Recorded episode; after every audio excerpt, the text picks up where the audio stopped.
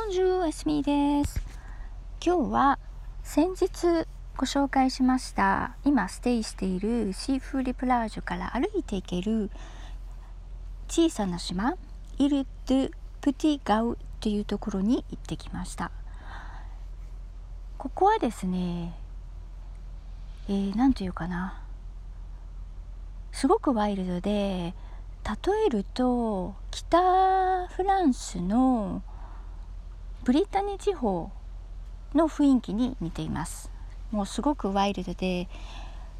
ロシェ絶壁とかがあって岩がたくさんそして海もすごく荒れててですねわあブリッタニーっていう感じ。ただブリッタニー地方よりももう少しあったかいっていうことでしょうか。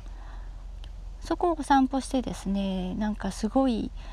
あ自然のすごさっていうのを改めて感じましたその一つがですね、まあ、このこう荒い海とかもそうなんですけれども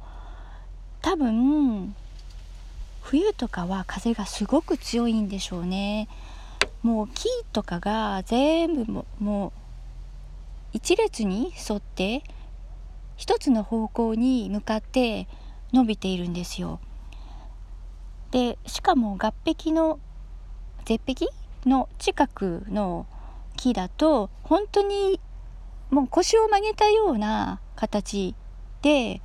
生えて育ってしかもまだ生きているんですよね。いやすごいと思いますよ。自然の力って何て言うんでしょうか。 adaptability？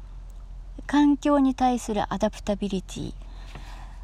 うん。素晴らしいと思います。木って硬いじゃないですか。それなのになんかしなやかに環境に、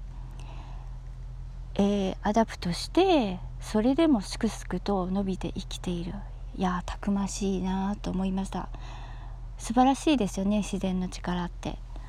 うん私たちも、ま私たち人間もですね今コロナとかいろいろあって、まあ、コロナとか洪水とか、ね、あの地球の温暖化でいろんな災害とかがありますけれども私たちも環境に負けず